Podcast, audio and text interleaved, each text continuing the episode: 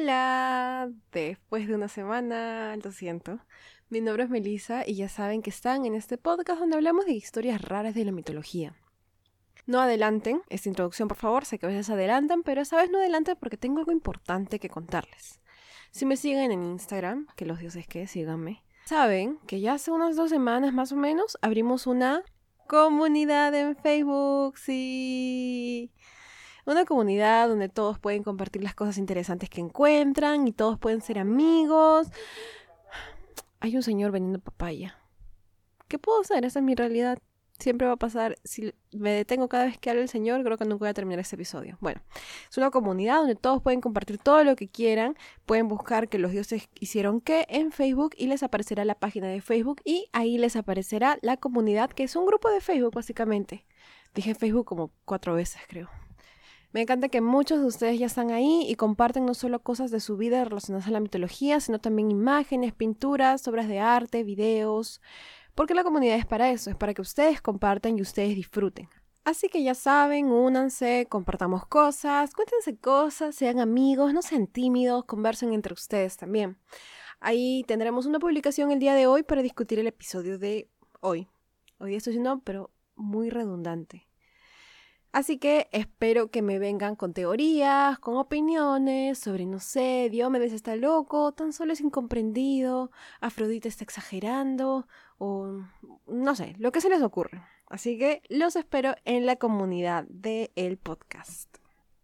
En el episodio anterior nos quedamos en que Afrodita ha sido herida por Diomedes desenfrenado y regresa al Olimpo indignada porque un humano se había atrevido a enfrentarse a una diosa.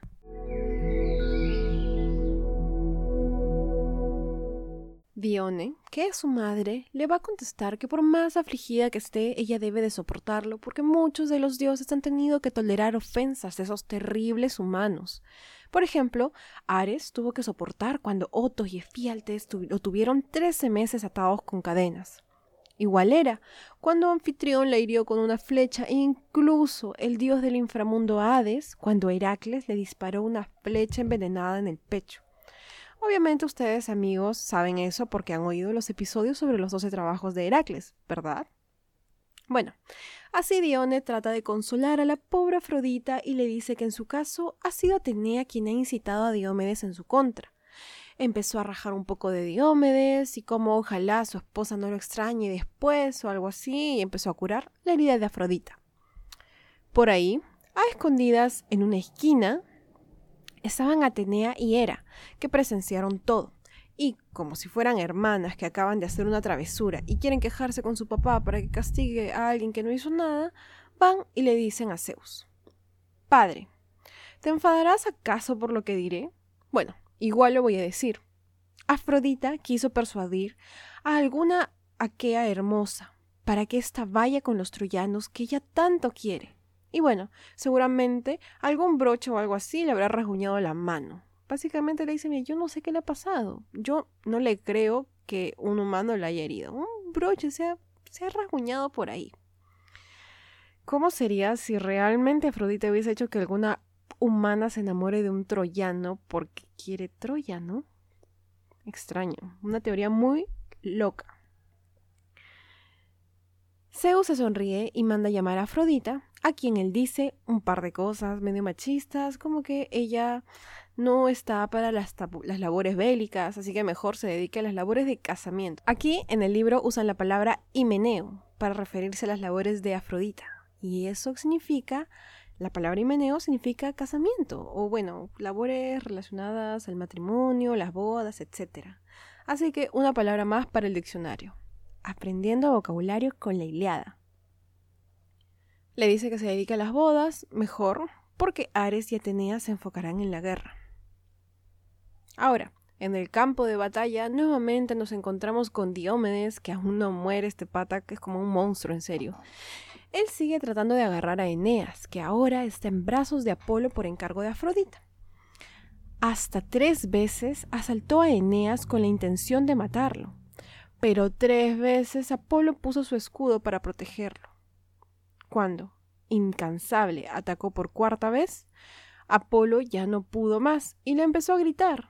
Le dijo, Diómedes, mejor piénsalo bien y retírate. No quieras igualarte con las deidades, pues jamás fueron semejantes a los hombres los dioses.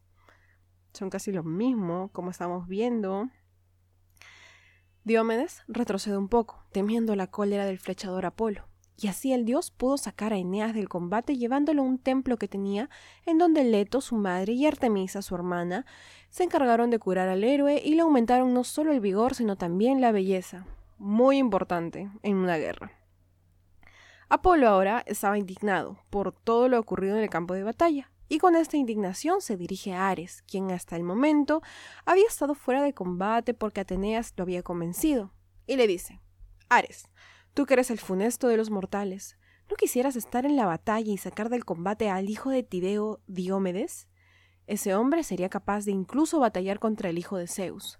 Primero, ha herido a Afrodita en el puño, y luego, como si fuera un dios, se enfrentó a mí. Sin decir mucho, Ares tomó la figura de una persona del cual no diré su nombre para no confundir a nadie, porque en verdad muchos nombres son mencionados. Ay, por cierto, qué fácil de convencer es Ares, ¿no? Bueno, con esta forma empieza a gritarle a los troyanos exigiéndole hasta a los mismos hijos de Priamo. ¿Hasta cuándo vas a dejar que el pueblo perezca a manos de los aqueos? ¿Acaso van a esperar que el enemigo llegue hasta nuestras puertas? A Eneas lo honrábamos como si fuera el mismo Héctor, y él está ahí abajo, en el campo de batalla.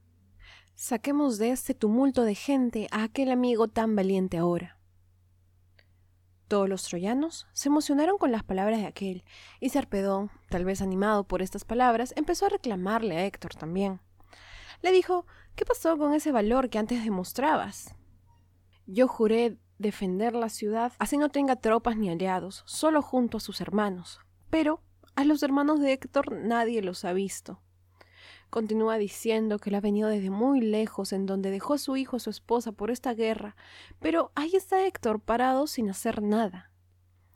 Estas palabras lastiman a Héctor, quien salta del carro en el que estaba y con sus armas en mano empieza a recorrer los ejércitos, animando a todos a la batalla. Los griegos nuevamente volvieron a atacar y los troyanos resistieron. Ares cubrió de niebla todo el campo para así poder socorrer a los troyanos. Sacó a Eneas de aquel templo en el que se recuperaba y lo dejó entre sus compañeros. Eneas ahora estaba como nuevo, lleno de valor y sano. Diomedes y Odiseo animaban a los griegos con gritos y éstos esperaban firmes a que los troyanos atacaran sin siquiera pensar en algún momento escapar. Agamenón grita que aquellos que huyen nunca alcanzarán la guerra, y así lanza el primer dardo que iniciará un nuevo momento en esta guerra tan terrible. Aquel dardo hiera a un compañero de Eneas, y Eneas, a su vez, logra asesinar a otros dos, amigos de la infancia de Agamenón y Menelao. Este último, al ver que ellos cayeron, tomó su armadura y una vez más se abrió camino por las primeras filas, y así mató a otros más con su lanza. Héctor andaba con Ares a su lado, este, como dijimos, con la forma de otra persona. Pero, al ver a estos dos, Diomedes estremeció. Para él no eran dos humanos que estaban caminando por ahí. No. Si recordamos, Atenea le había dado la habilidad de distinguir dioses de humanos, y él sabía que aquel que estaba al costado de Héctor no era un humano cualquiera. Diomedes regresa y le dice a sus hombres que todos siempre hablan de Héctor, que es un lancero audaz, que es un luchador, pero que a su lado siempre hay alguna deidad que lo protege y lo libra de la muerte. Ahora es Ares quien lo protege y acompaña. Así que retirémonos todos ahora, no quieran combatir contra los dioses. Héctor, sin embargo, ya estaba lo suficientemente cerca y logra matar a otros dos griegos. El famoso Ajax estaba cerca, pudo ver todo esto ocurriendo. Logró matar un par de troyanos, él también, antes de retroceder, al temer verse atrapado dentro de un círculo del enemigo. Ahora, al enterarse de que Ares estaba del lado de los troyanos, los griegos retroceden. Todos los que quedaron perecieron a manos de Héctor y Ares.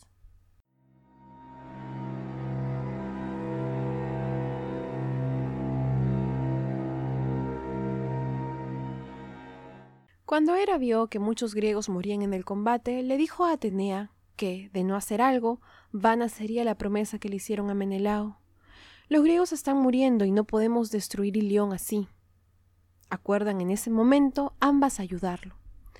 Atenea baja con sus corceles y carros con ruedas de ocho rayos de bronce, que llevaba por encima tiras de plata y oro y un doble barandal. Empezó a vestirse con sus armaduras y llevó consigo la cabeza de la gorgona, cubriendo su cabeza con un casco que resistiría a la infantería de cuatro ciudades. Hera la acompaña en carro, y a la salida del Olimpo se cruzan con Zeus, quien está sentado en la más alta de las cumbres. Hera detiene el carruaje y le pregunta ¿No te indigna acaso que Ares cometa estos hechos tan atroces? ¿A cuántos griegos ha hecho perecer de forma tan injusta?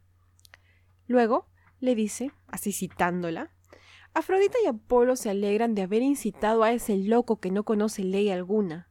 ¿Te enfadarías acaso si lo ahuyento del combate causándole graves heridas? Zeus le contesta que envía a Atena, pues, citándolo de nuevo, y es que me da mucha risa por solo cito, dice, envía a Atenea que impera en las batallas, pues es quien suele causarle los más vivos dolores. Pobre Ares, toda la vida perdiendo frente a Atenea. Hera partió entonces junto a Atenea y llegando a la tierra, escondió sus corceles en una espesa niebla. Cuando llegaron a donde estaba Diómedes, Hera toma el aspecto de Estenor y gritando les dijo: ¡Qué vergüenza, Argivos! Hombre sin dignidad. Bueno, si les dices cosas así, tampoco ayudas, Hera. Menciona a Aquiles en una oración que honestamente no entendí, pero que tiene como objeto hacer que los griegos reaccionen y ataquen y así lo hizo.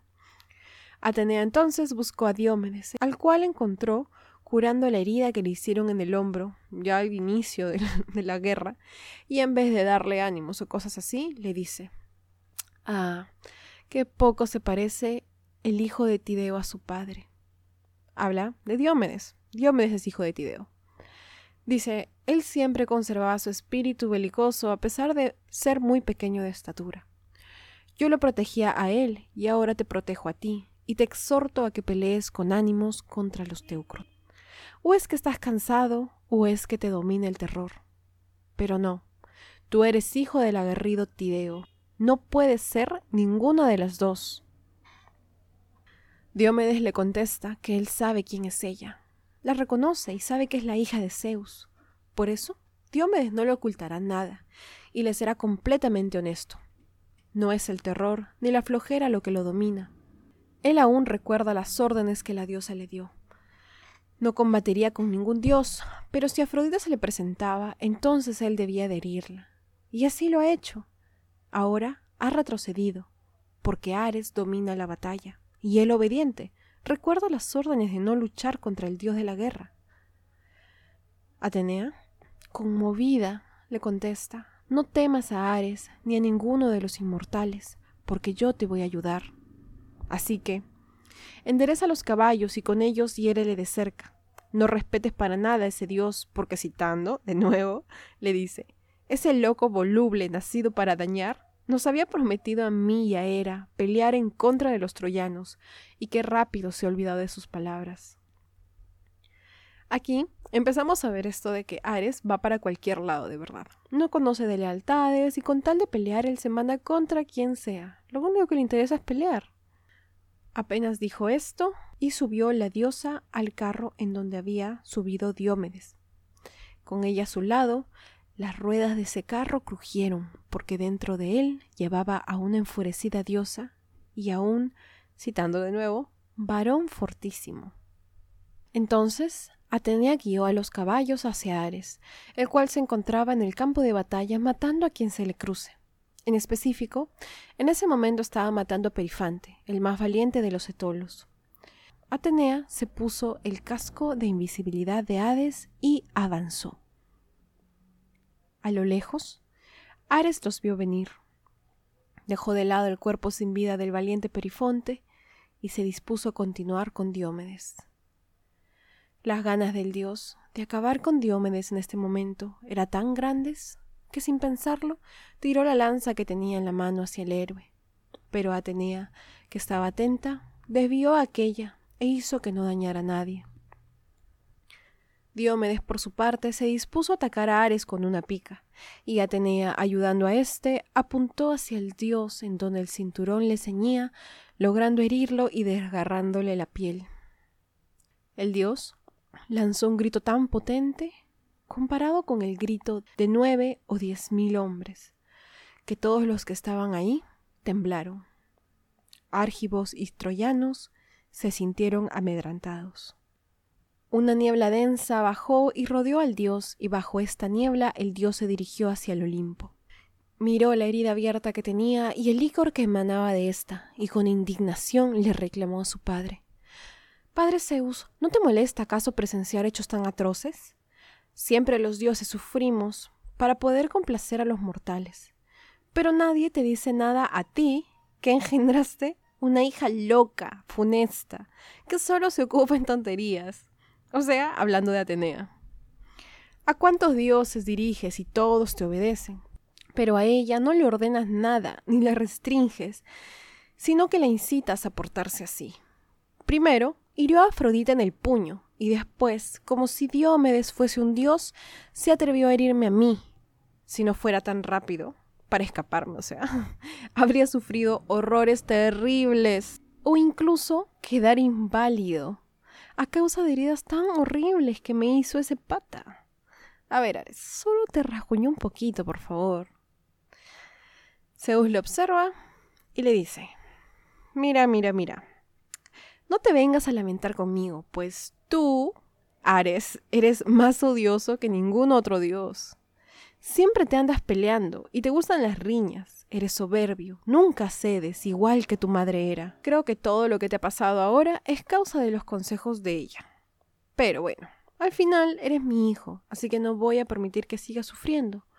Pero si no fueses mi hijo, si hubieses nacido de cualquier otro dios, hace tiempo estarías en un abismo hasta más profundo que en el que están los hijos de Urano ahora es decir, los titanes exiliados. Y por si acaso, amigos, yo no he exagerado esto. O sea, sí, le habré puesto ahí una otra cosita em, de acuerdo a mi interpretación, pero básicamente, o sea, pero si ustedes leen ese fragmento, casi no he cambiado nada. O sea que Zeus de verdad le dice así, si no fueras mi hijo hace rato te hubiese votado, básicamente. Bueno, así, el dios supremo ordenó a Peón que curara a Ares el cual obedeció aplicando ungüento y otras drogas calmantes. No tardó mucho hasta que, estuviera, hasta que estuviera como nuevo. Así, se sentó al lado de su padre, ya tranquilito. Y al haber conseguido que Ares se retirara de la batalla, Hera y Atenea también regresaron al palacio de Zeus.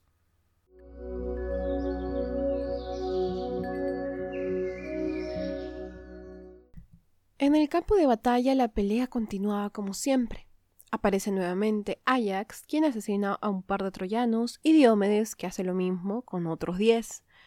Muchos otros participan y algunos mueren, otros vencen, se mencionan varios nombres y entre ellos está Menelao, quien está batallando ahorita con Adrasto. Cuando éste estuvo a punto de morir, le pidió piedad al Átrida, ofreciéndole un rescate cuantioso, el cual hizo dudar al primero. Pero, llegó su hermano Agamenón, quien se burló de sus dudas. Le dijo algo como que, a ver, Menelao, ¿qué fue lo último que pasó cuando fuiste amable con un troyano? Te robó la esposa y todos los bienes. ¿De verdad vas a perdonarle la vida a este otro? Así logró que las dudas se dispersen de la mente de Menelao y esta escena termina con la muerte de Adrasto. La batalla es horrenda y Néstor aprovecha para animar a los argivos a continuar en contra de los troyanos. Les dice, miren, aquí lo importante ahora en este momento, en este mismo instante, es matar a todos, nada más. No se detengan a robar ni nada, porque eso lo haremos después. Ahorita enfoquémonos en la matanza, por favor. Qué lindas palabras, ¿no? Por otro lado, va a aparecer el hijo de Priamo, otro hijo de Priamo, rey de Troya, y este se llama Heleno. Heleno se dirige a Eneas y a Héctor, héroes troyanos, y les dice que tienen que hacer que los ejércitos sigan luchando, que no pierdan la esperanza. Héctor tiene otra, otra tarea. Le dice, él deberá de ir a la ciudad y buscar a su madre, la reina Hécuba. A ella debe de pedirle que junto a todas las mujeres del palacio se dirijan al templo de Atenea y le recen, que en específico le pidan que, aparte de Ilión, al desquiciado de Diómedes. Su bravura es la causa de nuestra derrota. Nunca se temió tanto a nadie, ni siquiera al mismo Aquiles. Si tan solo supieran de qué lado está Atenea. Héctor obedece y parte a buscar a su madre, no sin antes darle unas palabras de ánimo, apoyo y cosas así a los pobres troyanos que están súper desanimados ahorita. De vuelta al campo de batalla, imagínense así una transición así, ¿no? Estamos con Héctor y luego pasamos al campo de batalla nuevamente. Nos encontramos con quién? Con nuestro amigo, pues pataza, buen hombre, Diomedes que tanto está dando tanto de qué hablar. Diomedes resulta que se ha cruzado con un señor de nombre Glauco. No creo que sea necesariamente el mismo Glauco de la historia de Kidna, pero no estoy segura, así que quedará abierto. Igual dudo que sea el mismo. En fin, se ha encontrado con Glauco, quien está del lado de los troyanos. Y cuando estuvieron cara a cara, Diomedes le increpa de dónde viene y en general quién es. En mi vida te he visto, compadre. ¿Quién eres? Glauco se extraña, pero le responde toda su vida. Así, le cuenta todo, su primera enamorada, la primera enamorada de su papá, la de su abuelo, así, todo, todo, todo. Por ahí le cuenta que está relacionado con Belerofonte, que es ese héroe que está con la historia, que tiene una historia con Pegaso, el caballo alado. Ya hice la historia sobre eso, así que si la quieren escuchar está ahí. Bueno, y habla muchas cosas más no deja de hablar sobre su vida. Y es un poco gracioso pensar en esta escena porque en el fondo están muriendo miles de personas. La guerra está ocurriendo. Y ellos están ahí parados hablando de su abuelo, del abuelo de su abuelo. En fin, después de como tres páginas eh, de la historia de Glauco, Diomedes le dice muy cariñosamente que, oye, estamos relacionados. Creo que tenemos un antecedente en común, o no sé, un subbisabuelo era amigo de alguien, una cosa así, ¿ya? Pero están relacionados, somos eh, amigos. Bueno, cuando yo vaya a Argos, voy a ser tu huésped. Cuando tú vengas a Alicia, tú serás mi huésped. Seremos befis y verán películas y serán los mejores amigos del mundo. Ahora no se pueden matar. No sé qué harán al respecto, pero por ahora se van a abrazar y de la nada aparece Zeus y hace que con ese abrazo ellos, por alguna razón, intercambian armaduras. Sí, eso está ocurriendo. No sé por qué. Pueden leerlo. Busquen la Iliada PDF. Cosas que ocurren de verdad. No lo sé. Por otro lado, transición de nuevo, Héctor llega a la ciudad va directo a contarle a su madre las instrucciones que le fueron dadas. Debe de rezar con todo su poder a la diosa Atenea y pedirle así, rogarle que detenga a Diomedes. Atenea seguramente podrá hacer eso, ¿no? Escuchar sus ruegos. Bueno, Héctor ha cumplido y ha dado el mensaje. Écuba y las mujeres parten a un templo de Atenea en donde le rezan y le piden romper la lanza de Diómedes para que caiga de pecho al suelo y así acabe el sufrimiento de los troyanos. Diómedes, la pesadilla, el terror de los troyanos. Ese será el título del episodio, lo acabo así, lo acabo de inventar. Cuando pongo los títulos para los episodios ocurre así. Diomedes, el terror de los troyanos. Muy bien. Siguiendo con su tour, Héctor se detiene por el palacio de París. París. Exacto, ese que inició toda la guerra. ¿Se acuerdan de él?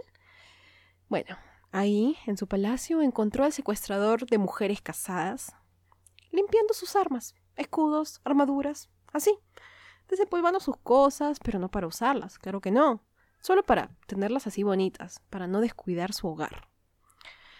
Como si la batalla ya hubiese terminado. Qué sinvergüenza. Héctor lo ve y obviamente se enoja empieza a gritarle e insultarle. Le dice, desgraciado, los hombres mueren ahí en el campo de batalla, todos por la lucha que inició por tu culpa. ¿Y tú aquí como si nada? Levántate y ve a luchar. No sea que la ciudad termine en llamas. Paris le responde que sí, tiene razón. Le dice, justos y no excesivos son tus reproches, y por lo mismo voy a contestarte. Le dice que ha estado hablando con Helena, y sí, pues sería lo mejor que volviera al campo de batalla, creo. No estoy seguro, pero ya pues eso haré. Así que, no sé, me esperas o si no ve yendo y yo igual llego, le dice. En esa discusión, Elena se mete y por alguna razón se insulta a sí misma. Dice que ojalá le hubiese tocado ser esposa. O sea, antes de eso se insulta, se dice perra o una, una cosa así, así de la nada, de verdad. Como que origen de las desgracias, algo así. Eh, le dice que ojalá le hubiese tocado ser esposa de un varón más fuerte, porque Paris ni siquiera tiene firmeza de ánimo, ni nunca la tendrá. Y bueno, Elena tampoco es la culpable. Recordemos que ella fue secuestrada, o sea, no sé por qué la hacen ver como la causante de la desgracia por voluntad propia, porque aún si se hubiese enamorado de Paris, recordemos que fue por, por lo que por el trato que hizo con Afrodita. Sé, el problema aquí fue el que te secuestró, amiga, no tú, por favor, date cuenta. En fin, Héctor ya habló con Paris, ya le contó a su mamá lo que tenía que contarle, así que decide que finalmente, antes de volver a la guerra, visitará a su esposa e hijo que hace tantos, tantos años no ve. Cuando llega a su palacio, tarda mucho y no encuentra a su esposa, Andrómeca. Le pregunta a las sirvientas a dónde se ha ido ella, si a visitar a sus cuñadas, a pasear, o no sé. Y ellas le cuentan que no, no está con sus cuñadas, ni paseando. La guerra ha sido muy dura para ella, y las noticias de que los troyanos estaban perdiendo y que muchos habían muertos corría por todas partes. Andrómeca partió a la muralla con su hijo. Fue ansiosa, como loca, esperando tener noticias de su esposo. Héctor escucha estas palabras y corre en busca de su esposa, a quien encuentra en poco tiempo. Andrómeca rompe en llanto al ver a su amado esposo, y una vez que la sorpresa pasa, Empieza a gritarle. Tu valor será tu pérdida. No te apiadas de lo que he sufrido esperándote. Los griegos acabarán con ustedes, y de ser así, mejor que la tierra me tragara, porque si tú mueres, ya nada me podrá consolar. No me queda nada, ni padre ni madre. Ellos fueron asesinados por Aquiles. Tú eres todo lo que me queda, así que ten piedad de mí y no dejes a tu hijo huérfano. Héctor le da la razón en muchas cosas, pero le dice también que no puede simplemente renunciar y escapar como un cobarde. Toma a su hijo en brazos y el niño empieza a llorar, porque él sigue usando su armadura. No lo reconoce. El niño está asustado. Así que Héctor se quita el casco. Y hay una escena muy linda en donde los tres se ven como una familia feliz, sonriéndose los unos a los otros. Por un momento, para esa familia la guerra no está ocurriendo. Él besa a su hijo y levantándolo le ruega a Zeus que su hijo sea hasta más valiente e ilustre que él mismo. Le entrega al niño Andrómeca y le dice que no se preocupe, pues nadie lo enviará al Hades. Le dice, regresa a casa y yo regresaré a la guerra. Así, Héctor se pone el casco y Andrómeca regresa a casa, mirando hacia atrás cada dos pasos, con la cara inundada en lágrimas. Una vez en el palacio, ella junto a todas las sirvientas lloraron a Héctor. Andrómeca sabe que aunque le ha prometido volver, aun cuando ahora estaba con vida, él no volverá más. Ella sabe que del combate Héctor no se salvará, y por eso empieza el luto por su amado esposo.